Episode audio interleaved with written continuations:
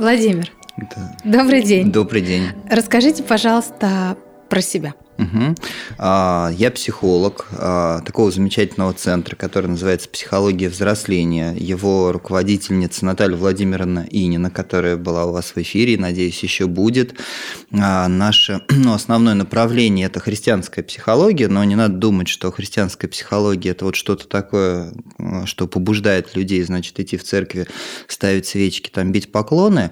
Христианская психология, которую, наверное, более широко можно назвать религиозной психологией, она учитывает духовную составляющую и не исключает ее из а, работы, потому что это та область а, души, психики человека, которую просто нельзя игнорировать. Да, вот что светская психология часто делает, и, в общем, да, вот зачастую запрос человека, который лежит в более духовных плоскостях, остается незакрытым. Вот, а я не только психолог этого центра, но я еще и исполнительный директор. Но это так, э, может быть, э, немножко выпендрежно. У нас не очень большой центр, но тем не менее. Вот, я занимаюсь там административными делами, и, наверное, если говорить что-то о себе. Я, наверное, такой немножко, может быть, самый рациональный в нашем центре, потому что я такой, ну, как бы э, спец в юнгианской психологии. У меня богословское образование есть, помимо психологического. Я теолог, то есть, в принципе, вот у меня есть образование, а, которое получают священники э, для того, чтобы, в общем, там совершать свое служение. И у меня еще психологическое образование есть. И вот юнгианство, которое на стыке религии и психологии вообще всегда был и находится, это, наверное, вот то, в чем я себя нашел и то, наверное, чем я занимаюсь в нашем центре. Вот пытаюсь как-то совместить христианскую психологию с юнгианской. Вот, наверное, вот это основное обо мне. Ой, а можно про юнгианство немножечко? Да, такой быстрый экскурс, быстрый, быстрый, да. был Фрейд, потом был Юнг, и они где-то там не сошлись. Да, самое интересное, что они не сошлись э, в теме религиозности. Это был очень важный конфликт, а, который сделал Юнга тем, кем он стал. А, Фрейд был его большим учителем и возлагал самые большие надежды и проекции на своего ученика, относился к нему по-отечески. Вот в какой-то момент а, возник конфликт. Это было в середине жизни Юнга, когда он проходил свой кризис среднего возраста, когда он понимал, что вот или он будет в этой принадлежности, как бы будет просто сыночком Фрейда, или он все-таки сделает что-то свое. Вот он решил, решил сделать что-то свое, и у них как бы вот на одной теме возник конфликт. Для Фрейда религиозность а, была чистым неврозом, то есть вот чистым внутренним То есть конфликтом. любое духовное Абсолютно. Понимание. то есть он атеист. А, да, был, да? да, чистый То есть атеист. никаких энергий, ни Бога, ни Вселенной, вообще ничего. А, да, все, все, все в а, рамках а, дарвинизма. То есть вот у человека есть вытесненные Мозг, инстинкты, голова. Ага. и эти вытесненные инстинкты, они все время прорываются. Да, его, в общем, весь конфликт между вот этой сексуальностью, которой, да, по сути, он называл все вытесненные инстинкты и агрессии, да, и вот этим социальным, так сказать, слоем, который за год существования человечества человек в себе воспринял. Да, и весь конфликт, он, в общем, про это. Вот. Юнг, э, конечно, был более, так сказать, эрудированным человеком, э, чем Фрейд во всех смыслах. Он был историком, искусствоведом, и философом, ну, вот просто по... Ну, он сыном священника, кстати, был, э, и Да. человеком религиозным. Вот. И он как раз говорил о том, что религиозность – это одна из самых сильных энергий, которая движет человека вперед. То есть это такой инстинкт, который вообще невозможно игнорировать. Он проявляется не только в религиозных сюжетах, он проявляется в мифах, в сказках, в искусстве, в культуре. Вот. И вот на этой почве у них возник конфликт. И интересно, я вот прям в сторону уйду, как четко подметил Юнг. Он сказал, что религиозный инстинкт вытеснить вообще невозможно. И он очень здорово поиронизировал над самим Фрейдом. Вот он говорит, вы говорите, что Бога нету, и вы абсолютно человек нерелигиозный, но вы к своей теории сексуальности относитесь как к вере, а себя воспринимаете как пророком этой вере. Когда вы мне говорите о том, что там, дорогой Карл, никогда не отказывайся от э, теории сексуальности, я вспоминаю своего папу, который мне говорил, дорогой Карл, ни- никогда не забывай, что по воскресеньям нужно причащаться. Ну, то есть, по сути, как бы разные направления, но интенция, энергия одна. И действительно, Фрейд э, к своему учению относился как к настоящей религии и требовал от всех своих учеников быть настоящими адептами, и Юнг это очень здорово подметил. Да, и вот на этой почве у них возник э, кризис. Юнг да, вот основал свою психологию, которая там называется аналитической. Сам он очень иррациональный человек был, его книжки очень сложно Рациональный читать. или иррациональный? Иррациональный. Иррациональный. Иррациональный это какой? Иррациональный, то есть то все, что он писал, очень сложно в, сложить в систему. Это после него делали его ученики, но сам он говорил, что вот я и юнгианство – это разные вещи. То есть меня как-то интерпретируют, меня, в общем, как-то толкуют, но это не совсем я. Вот. И он действительно был таким визионером. И наверное, мы будем касаться этой темы, опять же, иррационального, непознаваемого. И когда они с Фрейдом спорили, и он а, просто уже не мог никаких аргументов провести, он говорил, вот сейчас упадет книга в библиотеке.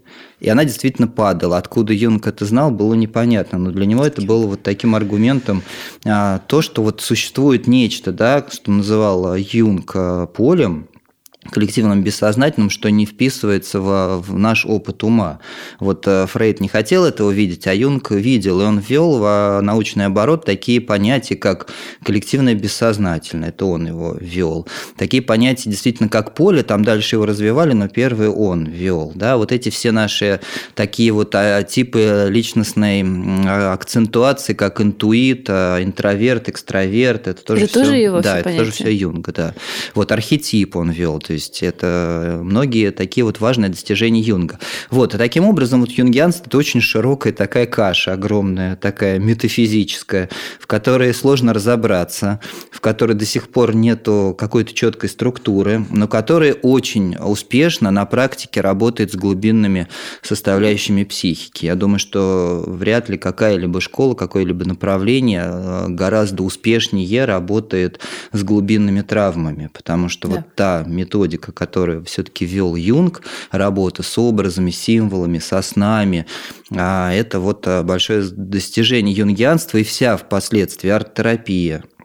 А, Все вот эти направления, все психодрама, это все вот э, что возникло на фоне юнгианства, потому что Фрейд, он был просто вот про разговор, про- вот да, это могло годами длиться, вот пациент с психологом разговаривали, а Юнг сразу перешел на уровень глубинных эмоций, стал работать с активным воображением, с направленным воображением, я могу рассказать, что это такое, а потом уже вот развивая вот эту технику работы с воображением, включилась и арт-терапия, и психодрама, и многие другие направления, которые работают с глубинными эмоциями. Все это, по сути, Карл, Карл Густав Юнг. И все Это это, он, он в. Германии жил, правильно? Нет? А, он, он жил в Швейцарии, Швейцарии. да, да, да, в Швейцарии, но, естественно, он был и в Германии, он был и в Европе. Вот. Единственное, что вот Англия достаточно так отрезанная осталась, там специфическая юнгианская школа, а так, в общем-то, да, вот она общеевропейская такая вот школа его наследия.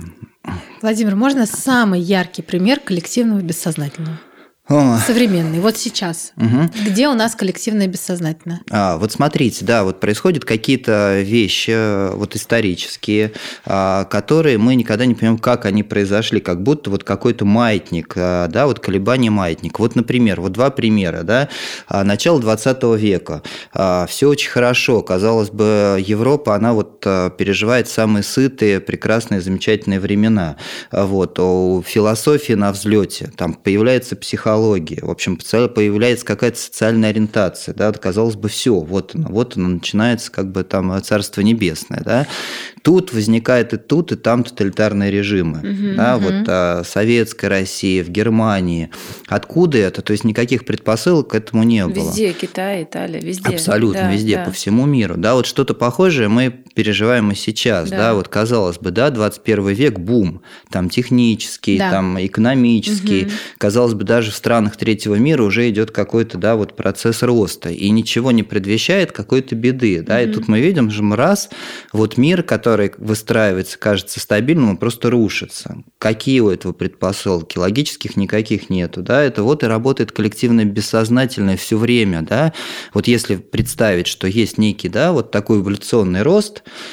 то на кануне какого-то большого скачка все время происходит регресс. Ну, вот как подросток, он растет, он становится взрослым, он начинает там козлить, он начинает свои там права там устанавливать, да, потому что ему нужно попробовать это, ему нужно куда-то скатиться для того, чтобы дальше расти. Ну, как бы да, он сосуд свой э, выращивает. Да, и вот если представить, вот его психика индивидуальная подростка, вот коллективное бессознательное в целом история вот так льется. То есть надо и- сломать старое, чтобы... да, да, и вот эти модели слома старого, они бывают очень страшные, очень тяжелые, очень, очень такие прям неприятные, вообще иррациональные. Ты не понимаешь вообще, что происходит. Вот mm-hmm. мне кажется, да, если взять начало 20 века и 21 вот яркий пример коллективного бессознательного. То есть это как эволюция Абсолютно, сознания человека. Да коллективного. Да, то есть вот что, что сказал Юнг, что на, наша психика, она не исчерпывается только вот индивидуально. Вот мы сидим с вами троем, да, мы на рациональном уровне взаимодействуем, да, мы там как-то познакомились, мы что-то друг о друге знаем, но на огромную массу информации уже считали бессознательно, потому что у нас есть какое-то поле,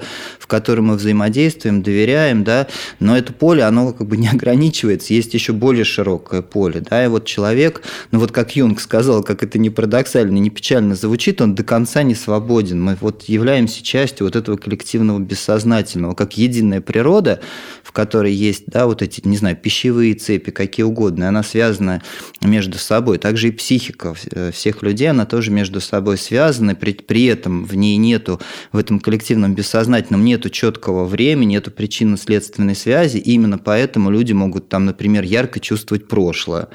Именно mm-hmm. поэтому люди могут предчувствовать будущее, или поэтому там кто-то из людей может на расстоянии там что-то чувствовать, да, и вот поэтому мы говорим, что у нас вот интуиция есть. А, или экстрасенсорные способности. Абсолютно, конечно. То есть это просто Юнгианство это объяснит как то, что образно человек в поле лучше ориентируется, чем другой человек. То есть, да, да. То есть все есть для всех доступно, потому что это очень близко к тому, что говорит, например, Кабала, та же самая, что у нас есть мир, в котором доступно все для всех, абсолютно. Да, мир а 99%. Есть 99%. Да. А есть мир одного процента, где у нас только органы пяти чувств. Угу. Если мы опираемся только на них, как, видимо, делал Фрейд, да, угу, и конечно. только в нем живем, то мы в нем живем, но мы вообще не видим всех чудес, которые возможны. А там просто я подумала, Маша мне позвонила, я подумала до нашей с вами встречи, а вы уже что-то принесли. И сейчас очень много людей говорят про то, что мы увидим этот новый мир. Это похоже на то, что этот новый мир будет тот, где люди в этом коллективном поле реально ориентируются, как будто у них есть навигатор физический. А, но это очень похоже на то, как раз как видел а, вот эту картину развития мира Юнг, и как раз он считал большой трагедией, да, вот эту рационализацию европейскую, которая произошла, да, вот начала, началось это движение в 15-16 веке, да, там в 18 оно там достигло а, какого-то своего пика, когда человек, так европейский, естественно, человек полностью вытеснил вот то, что вы говорите, все вот эту широту мира, да, и замкнулся вот в своей черепной коробке.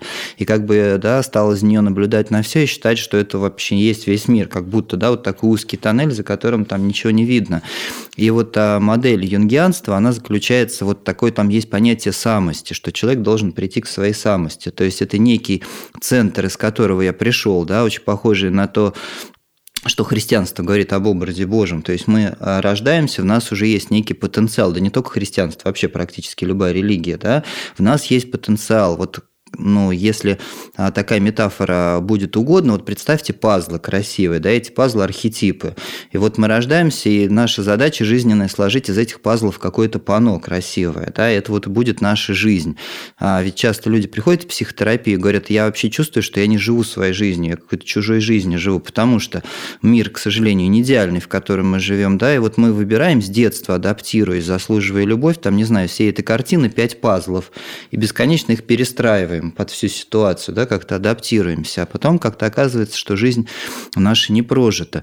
Так вот, а, о, чем говорил Юнг, что вот эта самость а, и центр, к которому должен прийти человек, да, там чаще всего это происходит в кризисе среднего возраста, в середине жизни, это как раз некий баланс между сознательным, вот этим рациональным и бессознательным, да, о чем вы говорите, вот это открытие вот этого широкого это мира. то, что сейчас называют предназначение, наверное. Да, да? предназначение, то, да, предназначение, связь больше, да, да, вот давать волю своей интуиции, не, не, не жить только разумом, не жить только причинно-следственной связью, понимая, что да, вот в нас есть рациональные механизмы, которые нас тоже двигают вперед. И он вообще он был большим философом, он очень повлиял на антропологию, на религиозное сознание, например, на интерес к Востоку, который в Европе возник. Это был э, вот Юнг во многом, потому что там, скажем, если вы слышали, такой вот есть э, Джозеф Кэмпбелл, который был человеком, который влиял на сценарий, на большие там, на Звездные войны, вот эту внес да, историю да, путь героя. Конечно, конечно. Вот, он был учеником Юнга, например, mm-hmm. какой-то Мерчелиада, известный религиовед, который вот открыл вот этот антропологический интерес к э, людям, которые сохранили э, древние формы жизни. Mm-hmm. Это тоже был ученик Юнга. То есть вот это прям была такая плеяда людей, а, которые, так сказать, вот, ну, немножко перевернули да, европейскую цивилизацию в, в сторону бессознательного, в сторону вот какого-то интереса к потустороннему, там, к тому, что выходит за рамки вот нашего такого примитивного ума. Вот. Наверное, вот так можно сказать. Ну, то есть, на самом деле, все, что они сделали, они просто э, связали старые традиции древней религии и поняли, что мы все эволюционировали оттуда, и мы без этого не можем. Да, да. Вот это самое, да, то, то самый путь уважения ко всему, что было, ну, без да, отмены ну. очевидного. То есть то, к чему вообще в идеале, наверное, все должны прийти, это перестать стирать любую историю, личную или общую, ластиком и потом строить что-то новое, потому что догонят. Да. А вот догонят. Это про тени архетипы?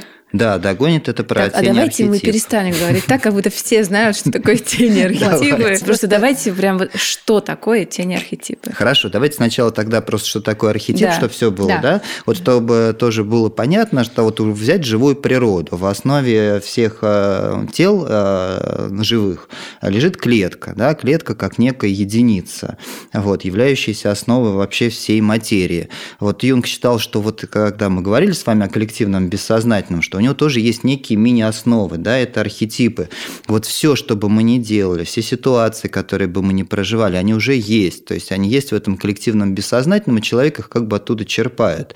И вот если такую метафору взять, что архетип – это как русло. Русло вот, в которой может литься энергия, да, энергия из этого коллективного бессознательного. Если мы находим свой архетип, то энергия начинает литься. Но очень хороший, простой пример. Например, мы смотрим какое-то кино и видим какого-то героя. А, и, и нам кажется, нас... что это вот да, олицетворение. Да, и нас вдохновляет, у нас энергия да, там да, как-то да, начинает да. литься. Но вот это мы соединились с этим архетипом, который вот как-то, условно говоря, просится наружу да. и говорит, вот, вот, а тебе вот сюда надо, в эту сторону идти. Дети очень хорошо это считывают. В принципе, дети примеряют на себя разные ну, угу. то есть там вот она побыла Эльзой, потом она там еще какой-то мультик посмотрит, там из э, щенячий, щенячий патруль, там она еще там какая-то розовую Sky. девочку, да, зовут. То есть они себе примеряют разные какие-то сценарии и, и получают разные энергии из угу. этих персонажей. Это все их архетипы даже у детей? Э, да, да, да, конечно же, это все архетипы. Вот смотрите, да, вот сейчас э, я все время э, думаю, не надо много говорить, чтобы не уходить в сторону, но я не, держу основную говорить. линию. Но вот смотрите, давайте представим такой крест. Он очень хорошо представляет, чтобы лучше понять, что такое архетип. Представьте, что на одной стороне вот этого креста, вот давайте возьмем такую горизонтальную плоскость, представим. На одной стороне этой линии находится потребность в стабильности. Ведь у каждого из нас есть такая потребность. Мы же не хотим, чтобы мир рушился, мы не хотим, чтобы он ломался, мы хотим, чтобы все было как-то так основательно. Да? Вот. А на другой стороне там вот этой линии развитие, потому что если мы хотим развиваться, мы не можем не выйти из стабильности. Да? Это вот такой конфликт. Человек здесь должен искать равновесие да, то есть с одной стороны, да, вот эта зона комфорта, о которой говорят пресловутые, с другой стороны развитие, которое связано с фрустрацией. Вот где-то здесь нужно вот как-то найти баланс, да, вот представьте на вертикальной грани, с одной стороны принадлежность, и это базовая потребность человека, потому что мы все хотим, чтобы нас любили, принимали, чтобы, в общем, как-то какие-то ресурсы мы от других получали, вот, чтобы нам давали обратную связь. Но часто это становится темницей, потому что, да, вот на противоположной стороне свобода находится, да, чтобы быть свободным, мне надо ощущать, что мои границы не нарушают, что меня никто не форматирует, что никто на меня никакие проекции не возлагает. И тоже здесь нужно найти баланс. И вот очень хорошо представить, что на каждой да, вот плоскости есть какие-то архетипы. И, по сути, мы все эти архетипы должны ну, как-то в себе прожить. Ну вот, предположим, да, а, на плоскости стабильности есть там архетип такой правитель, известный архетип власти. Вот. И архетип сам, он, не, он индифферентен добру и злу. Да? Например, носитель архетипа власти может быть таким властным, очень тревожным, он будет все время вот как-то всех контролировать, он все время будет навязывать свои правила. Не потому, что он злодей, а потому, что у него очень сильная тревога, он боится хаоса, да? вот он с хаосом угу. борется. Вот. Но этот же архетип может стать жутким да, там, тираном, условным Сталином, да? то есть который просто возьмет и будет уничтожать ради власти всех людей, потому что вот так он видит порядок, или какой-то Гитлер, да, они же, у них не было как бы задачи, давайте там будем уничтожать весь мир, да, у них вот такое искаженное представление о порядке было, да, и вот этот архетип правителя, один из, он в каждом из нас есть. И в какой-то момент мы можем действительно там вдохновляться какими-то, да, вот архетипами или героями, когда нам этого не хватает. А в другое время нам не хватает развития. И нас может вдохновлять архетип бунтаря, вот, который просто берет и все рушит, потому что нам очень часто бывает сложно разрушить что-то уже неработающее. Архетип бунтаря, он про то, что вот я не буду никогда там подчиняться законам, которые уже потеряли смысл. Я их буду разрушать, потому что пока я их не разрушу, да, не возникнет ничего нового. И это тоже архетип, с одной стороны, прекрасный и хороший, потому что только так часто можно куда-то двигаться, с другой стороны, пожалуйста, да, посмотрите историю, там, 17-й год, сколько замечательных искренних людей были, которые mm-hmm. хотели построить новое общество, чего они в итоге там построили тюрьму более страшную, чем была да, вот, ну, и я просто говорю о том, что вот он, он архетип, да, то есть, и по сути, да, вот нам нужно иметь в себе, условно говоря, вот этот доступ про эти пазлы, о которых я говорил, самые разные архетипы, да, вот архетип стабильности, там, архетип правителя, архетип развития, архетип бунтаря. То есть, архетип... чем больше, тем лучше? Ну вот на 4, если вот а, так 4. упрощенно да. разделить всю нашу жизнь, потому что, по сути, эти четыре грани – это вся наша жизнь. Вот что бы вы ни делали, вы не найдете какой-то своей деятельности, которая не будет вписываться вот в этот крест. И на каждой стороне там условно есть свои архетипы. Там на стороне принадлежности есть там архетип влюбленного, архетип приятеля, там архетип шута. Угу. Это какие-то формы нашей коммуникации с другими. На стороне раз свободы там архетип искателя, который тоже, да, если я вам скажу, наверное, каждый из вас почувствует это в нас есть, например, вот для архетипа искателя важнее искать, чем находить. Это люди, которые угу. все время в поиске угу, находятся, угу. и они в этом черпают энергию. Как да. только они что-то открывают, им уже неинтересно.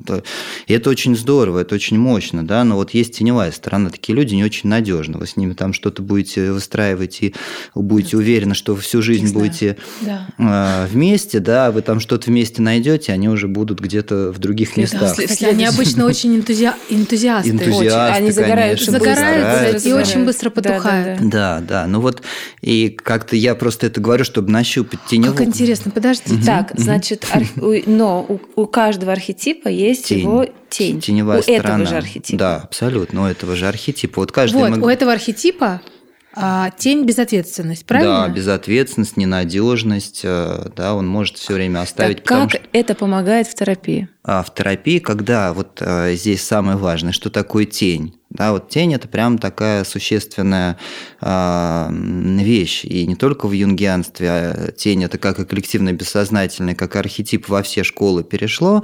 А, давайте вот я объясню, да, вот предположим, ну давайте на каком-то примере. Вот любой архетип, с которых я сказал, скажите там какой. Шут. Шут. У меня недавно вышел на моей терапии шут. Шут. Я еще подумала, какое не Наталья, классное Наталья, помнишь, название. сказала, что у нее вышел шут? Да, да, да, когда, да. да а да, у меня вышел шут, и я подумала сначала, какой не классный, а потом увидела, что это архетип. Потому что у меня чуть другие карты, у меня они либо темные, либо светлые. Угу. Это у меня черно-белое мышление, вы сейчас, может, мне его поменяете. Я еще подумала, что такое шут?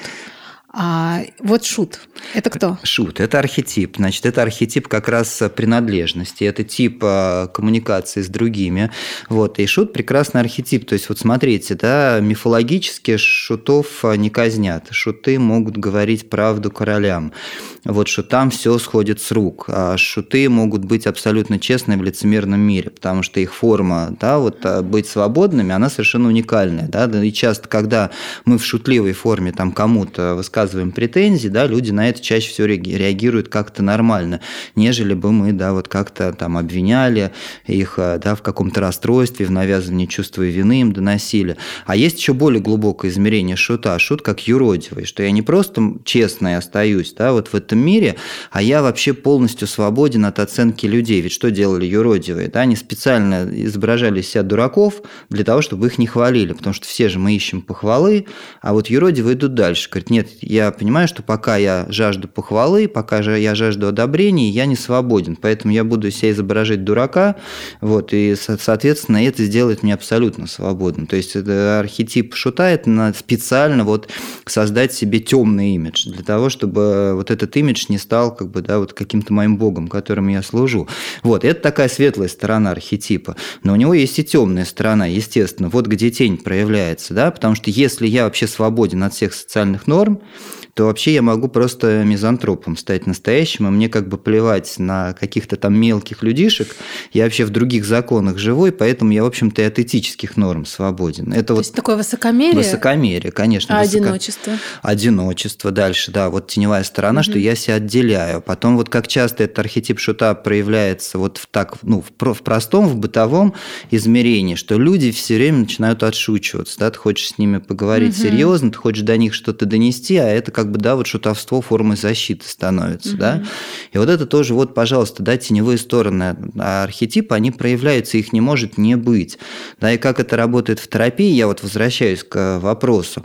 А, вот смотрите, да, как это происходит. Вот мы растем, мы адаптируемся. Вот, например, я не знаю, я там какой-то жуткий холерик. Я, э, да, я правда холерик. Вот, то есть это такой Холерики импульсивный, ну, такой вот импульсивный, со мной сложно было в детстве. То есть там родителям как-то со мной сложно сложно. То есть нужно все время контейнировать там эти эмоции. Да? Родители в советское время это не умели делать, поэтому проще как-то из ребенка сделать послушного. Ну, не знаю, там посадить его там в манеж, чтобы он сидел, там занимался своими делами, а, и родители там хорошие, прекрасные, там они хотели хорошего, но это уже ломка, я уже каким-то образом адаптируюсь, да, вот к этому миру. И я знаю, каким я должен быть, чтобы меня, в общем, там, не знаю, не ругали, не лишили чего-то, там, любили и так далее. Вот. И получается, да, вот вот что-то из моих качеств, оно уходит в тень. То есть mm. я это начинаю в себе вытеснять, я это начинаю себя не принимать. Я, в общем, становлюсь условно хорошим мальчиком, послушным. Вот. И так живу, да, и знаю, что вот это работает система в какой-то момент, да, все привыкли, что я хороший, прекрасный мальчик. Вот. Но вот это то, что я вытеснил в тень, оно же никуда не уходит. Оно как энергия, это как чайник, который, не знаю, там вы запаяли, поставили на огонь. Он рано или поздно взорвется. В общем, когда я дошел до подросткового возраста, э, у меня такое девиантное поведение было, что это просто там хоть святых выноси. Ну вот пример, да, но это тень, то есть она никуда не уйдет, да.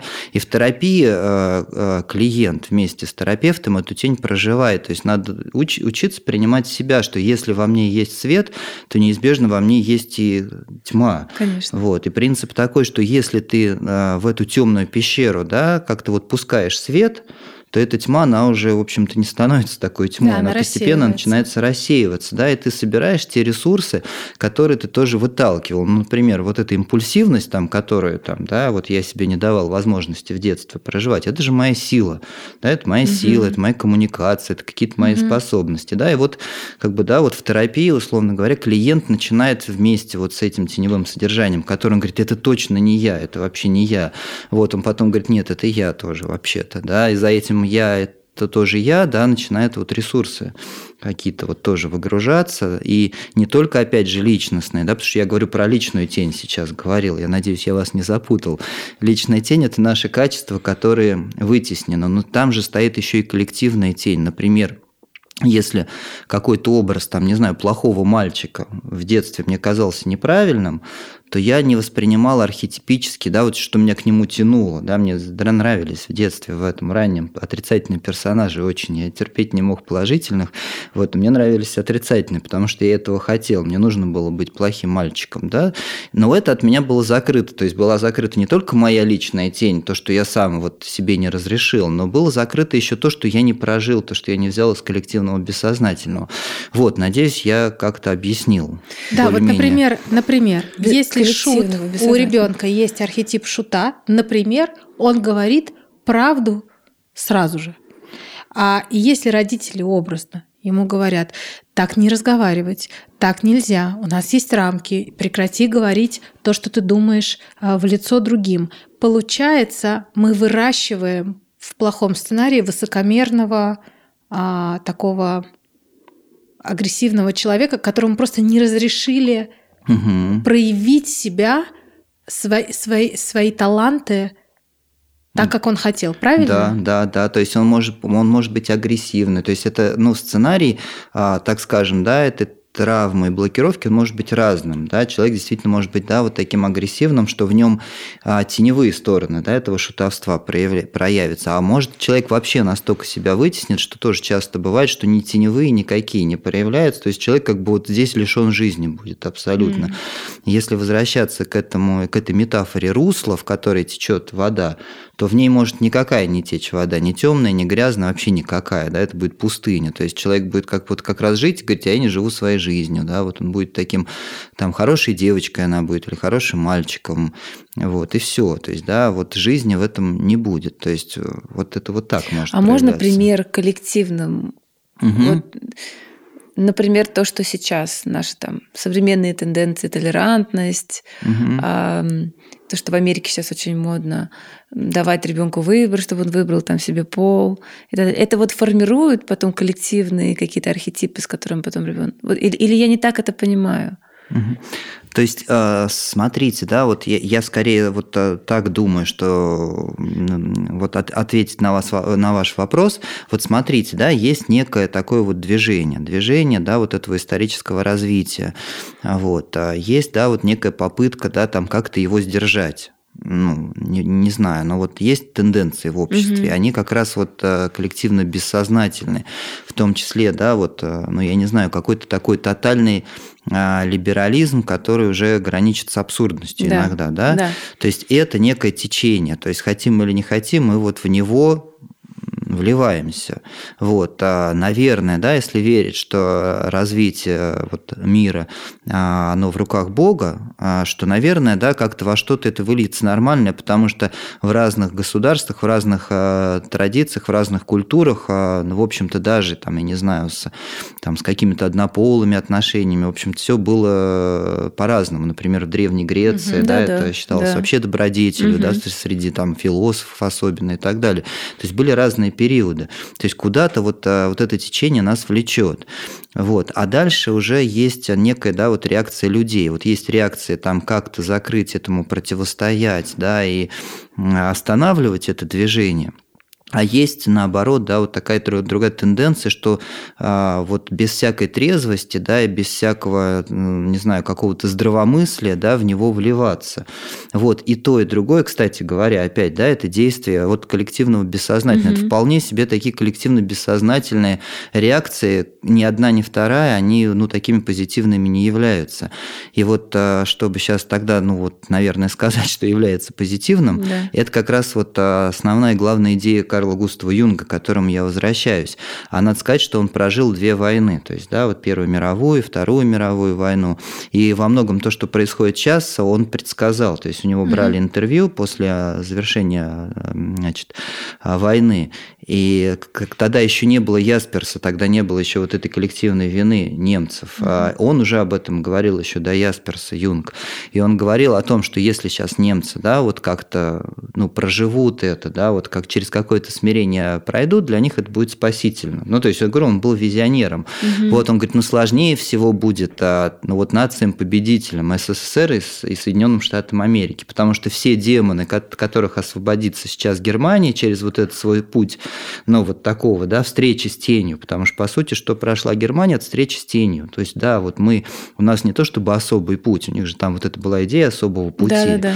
Вот, через смирение они проходят, они принимают эту тень, они в этом как бы самоуничижении принимают какие-то сильные стороны. Да? Но с точки зрения Юнга все эти бесы, вот, они как раз сейчас отправятся к странам-победителям, потому что там гордость. А, а что где... нужно было сделать странам-победителям, чтобы... А, видимо, а, не, ничего судя по эволюции, нельзя. ничего. Ничего нельзя а, то есть это эволюцион... То есть это путь, правильно? Да, это путь. Это некий путь вот с точки зрения... Очень, очень много логики в этом. Нет, да. это очень логично, просто мне Когда интересно... ты победитель, знаешь, фраза «победители не судят». Да. То есть да, ты побед... не можешь сказать, что да, ты выиграл, вот когда некоторые историки заходят и говорят, послушайте, да, выиграли, но какой ценой? Да, ну то есть они, сколько они людей, как жертвы, которые да, превратились. И сразу угу. этих историков начинают у нас, по крайней мере, в стране сразу э, все палачи. Что вы такое говорите? Мы же победители, мы не говорим о, об ужасах войны. И это получается вытеснение тени, да? Да, конечно, Потому что если бы суперсознательное общество и э, по Юнгу, например, сказал бы, да, мы победили, но мы тоже должны оплакивать и своих, угу. и тех жертв мы тоже убивали. Да. да. То есть как бы принять всю всю историю войны. Да, да. И, может быть, даже А-а-а. сказать так, что это я уже фанта- фантазирую, но возможно сказать, что изначально любая война – это зло. Вот какие бы да. ни были справедливые, благородные цели, да, и вот какое-то, так сказать, покаяние прожить. Вот интересно, опять возвращаясь к христианству, в древней истории христианства а, была такая практика, что когда человек приходил с войны, он отлучался на несколько лет от причастия. Неважно, там угу. защищал он там свои семьи, свою землю, потому что вот это было ощущение, что это в любом случае это зло. То есть, ну, если потому что ты в войне убивал, нет победителя. Нету, да. То да. есть в любом случае ты не можешь причащаться, ты не можешь как бы вот быть угу. с Христом, если ты вот сейчас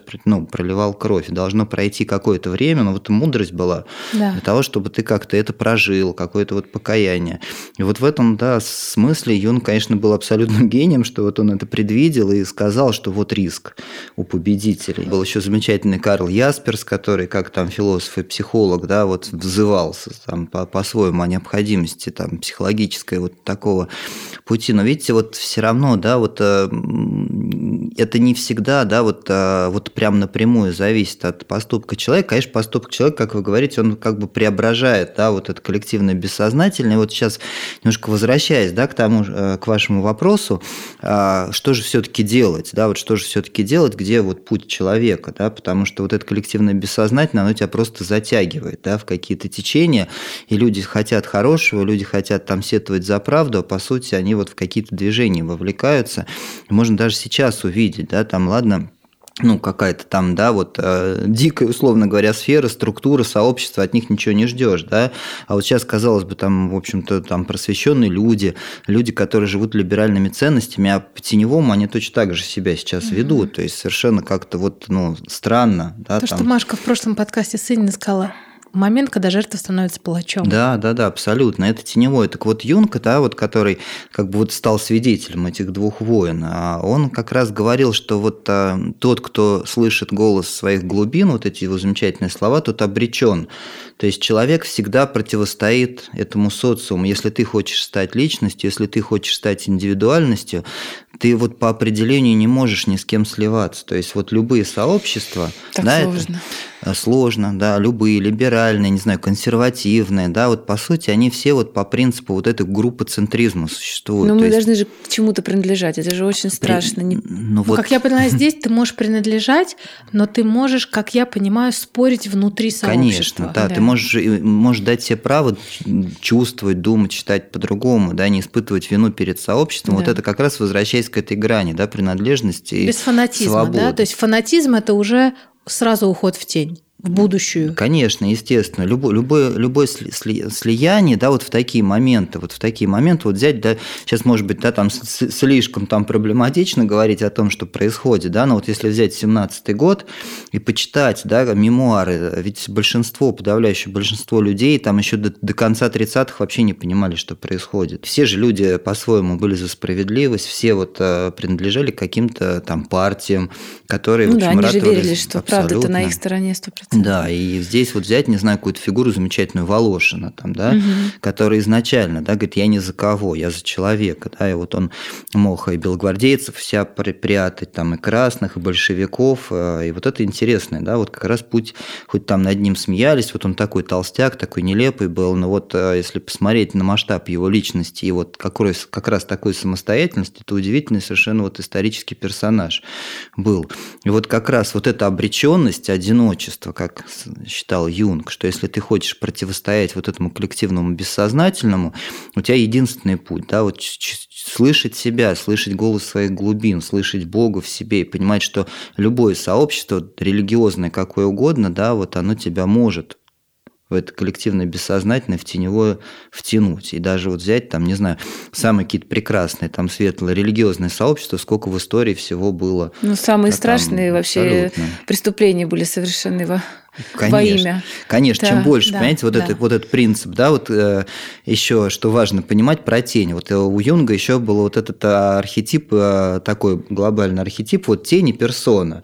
А персона – это вот как мы себя позиционируем. Вот я, например, пришел, вот я психолог, я вот такой здесь умный, я здесь такие вещи путно умные говорю, да, вот я так, не знаю, произвожу впечатление, условно говоря, вот если бы, да, я весь в своей персоне был, я себя с ней отождествляю, я уже как бы думаю, исходя из того, что я вот такой психолог, я с людьми общаюсь, исходя из этого, я это все время имею в виду, и вот эта персона там, ну, можно представить там у какого-нибудь священника, какая она, да, то есть она уже просто начинает определять твою жизнь, жизни. Она mm-hmm. становится таким, как бы, ну, настоящим ермом раба, потому что все, mm-hmm. ты уже не можешь быть свободным. Mm-hmm.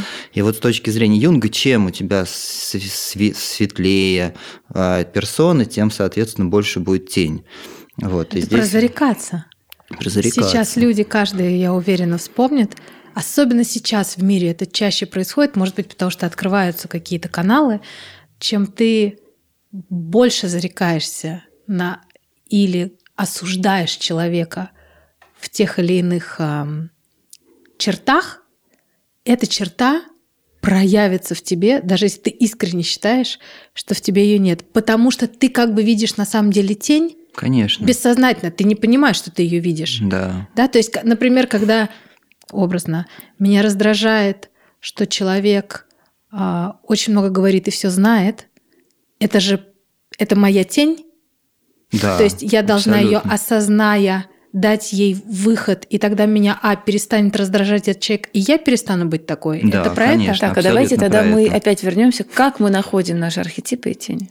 Угу. Мы карты сейчас достаем? А, да, можно карты достать, давайте. Бессознательное наше, там, коллективное, бессознательное, действительно очень иррационально. Очень иррационально.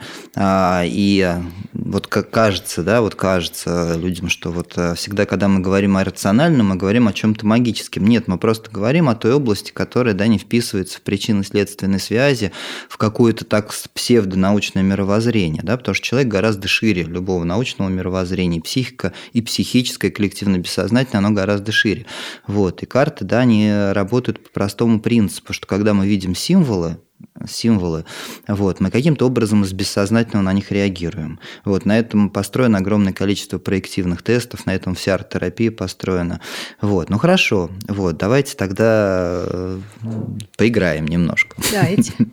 А, коротенький такой, давайте вот э, про путь героя посмотрим. А, значит, а, еще раз, что такое путь героя? Это тоже такая архетипическая структура, вот, о которой говорит юнгианство. Она лежит в основе всех религиозных, мифологических мифологических сюжетов, в основе всех сказок. Да, то есть принцип такой, что герой а, живет в обыденном мире, существует, и в этом обыденном мире как-то вроде все хорошо, но что-то ему не очень хорошо. Да? Потом происходит какое-то инициирующее событие. Ну вот, предположим, живет Бильбо Бэггинс, условно говоря. Угу, да? угу. Тут прям появляется Гендальф, да. который вносит хаос в его жизнь. Герой что-то вырывает из обыденного мира. То есть да. и влечет его в путешествие. В этом путешествии он сталкивается с каким-то злом угу. вот, и приобретает приобретает в этой решающей схватке какие-то дары, возвращается в свой мир преображенным. То есть у нас какие-то архетипы наши, которые в нас есть, мы их проецируем. То есть мы в этих картинках, в этих То есть символах... они тогда не нужны, получается? А, карты? Ну да. Ну вот Йонг работал без карт. Вот как а, вообще зарождалась арт-терапия? Потому что не у всех работает а, воображение хорошо. Угу. Юнг делал то же самое, просто он говорит, там, давайте закроем глаза, вообразите, что вот вы находитесь здесь. То есть это, по сути, был сон наяву, только такой направленный. Mm-hmm. Человек просто закрывал глаза, и все эти образы у него всплывали. Просто со временем там психотерапия развивалась, и не у всех вот хорошо с визуальным воображением.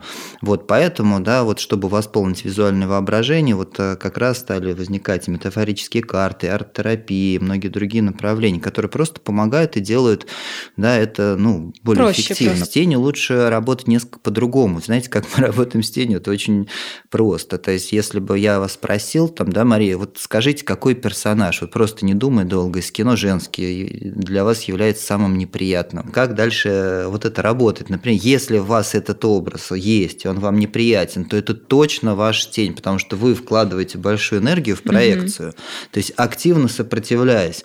Это значит, говорит о том, что, скорее всего, да, вот что-то ваши в ней есть. И дальше, например, вот такой есть э, да, вот прием, который очень работает хорошо.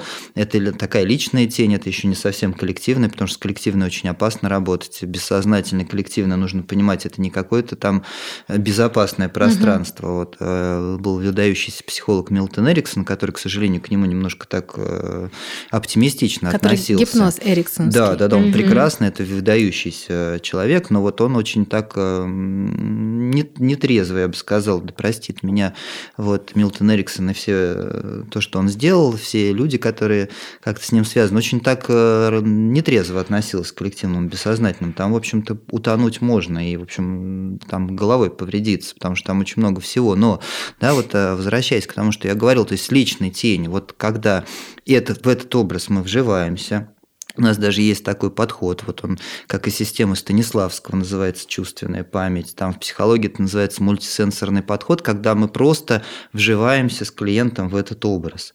То есть вы себя чувствуете этой героиней, угу. которая вас отталкивает. Да? И изнутри, вот как Станиславский говорил, что невозможно никого сыграть, можно только вжиться в персонаж. Угу.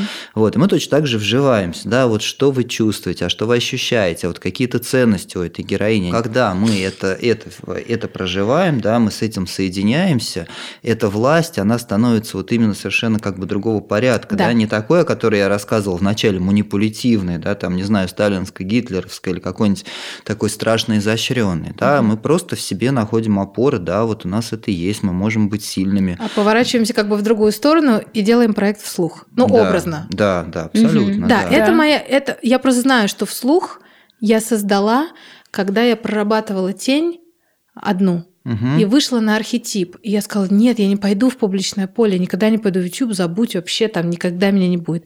И когда мы проработали это, пришла Маша с идеей вслуха.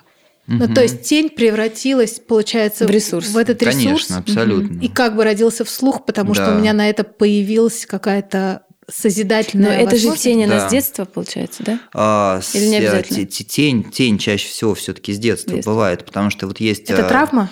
А, вытесненная, ну, вообще тень – это не травма, у нас у всех та, то или иная тень, она все равно накапливается, да, вот даже, не знаю, мы там будем с вами абсолютно свободными и будем говорить, что мы точно не зависим вообще от мнения других, мы можем быть такими сякими, все равно мы какой-то образ себя создаем, и все равно что-то в этот образ будет не вмещаться, да, эта тень все равно будет накапливаться, просто другое дело, нужно все время, да, осознанно к себе относиться, тогда этой тени будет немного, а вообще, конечно, да, основная такой потенциал, он формируется где-то, наверное, от эм, там, начиная там, от 3-4 лет, да, и там, завершая, в общем-то, уже там вот э, таким э, подростковым возрастом.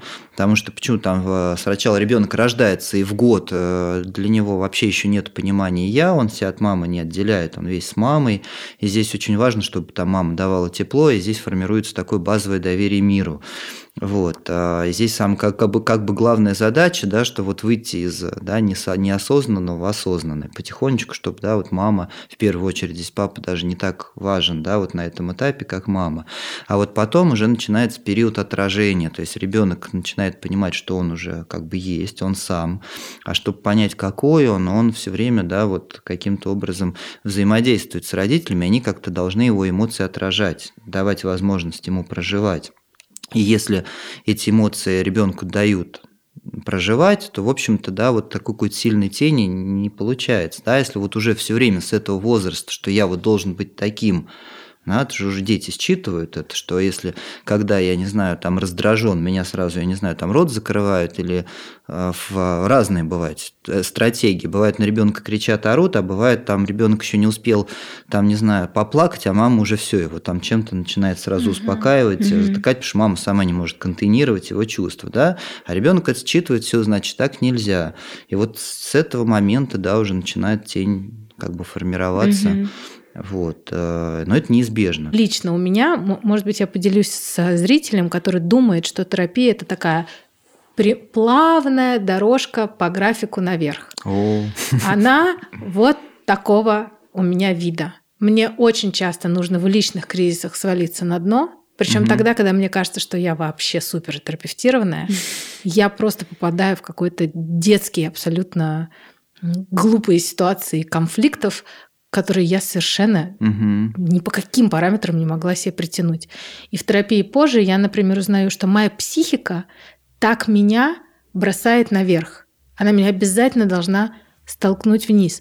Получается, что те травмы, которые мы получаем в детстве, это же наши ресурсы. Конечно. Я их вижу как батуты. То есть мы можем просто встать на батут, тогда мы будем просто стоять. Но если мы на него со всей дури прыгнем, то мы очень высоко вверх отлетим. Угу. Там закрепимся, там следующий батут, следующий. Но мы неизменно будем скатываться вниз. Это же норма. Абсолютно. Вы прямо сейчас э, тоже такую юнгенскую философию как раз э, озвучиваете. Вот э, образ такой, это здесь я немножко тоже от себя добавляю. Вот если представить жизнь не как некое да, вот движение из точки А в точку Б, вот что вот здесь прошлое, вот здесь будущее, а вот здесь настоящее, да, вот жизнь, она не такая, она более сложная, сейчас философия, физика уже, да, вот уже ушла от линейной модели к э, парадигме сложных систем и сложных моделей. Вот если представить, что жизнь, вот, вот та камера, вот она вот, вот здесь точка, к которой мы должны прийти, это некий наш центр, да, и мы вот так к нему идем вот так все время, такими, да, движениями, да, и вот здесь э, это 12 часов, вот здесь мы в ресурсе, здесь у нас все хорошо, да, вот здесь 6, и здесь кризис. Вот мы неизбежно проходим вот так кризисы, вот, и никуда не денешься. Например, когда человек приходит в терапию, его невозможно взять и вернуть, чтобы у него было все хорошо. Ему нужно помочь пройти вот этот кризис и вместе с ним вынырнуть и выплыть. А если представить, что вот от этой точки цельности, вот отсюда, да, от окружности к цельности, вот лежит наша травма, как вы говорите, да, она становится ресурсной. Мы на каждом этапе ее снова проходим, но на каждом этапе мы приобретаем больше ресурсов, а чем ближе мы будем к центру, тем больше у нас будет понимание, что это нам нужно было, что вот так да. устроил жизнь Бог, что вот эта травма, она была каким-то необходимым условием да, нашей жизни. Вот это как бы идея Юнга, которую Фрейд просто вообще понять не мог, потому что как это вообще, что это за бред? Вот идея Юнга была такая, он говорил, что любой невроз – это ангел, который человека ведет вот к этой этой точки. Вот это вот, по сути, ну, то, что вы сейчас сказали, да, я верю и вижу, что это так и есть. Нам очень было важно сегодня услышать а, про мир и про то, что сейчас происходит с вашей точки зрения. Для меня это большое теплое одеяло, тяжелое, которым я сейчас накрылась. Ну, конечно, когда ты понимаешь, что на самом деле это сейчас спуск в какую-то новую, в новую реальность, то это очень... И без этого невозможно было бы. Это очень поддерживает, да. да. Спасибо большое. Спасибо огромное. Спасибо вам большое.